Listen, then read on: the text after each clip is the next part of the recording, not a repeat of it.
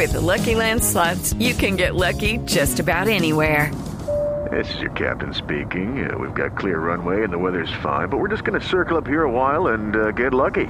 No, no, nothing like that. It's just these cash prizes add up quick. So I suggest you sit back, keep your tray table upright, and start getting lucky. Play for free at LuckyLandSlots.com. Are you feeling lucky? No purchase necessary. Void where prohibited by law. 18 plus terms and conditions apply. See website for details. Noticias internacionales. Un empresario brasilero confesó haber pagado millonarias cifras de sobornos a la empresa Petrobras. Ampliación con Julián Urbina.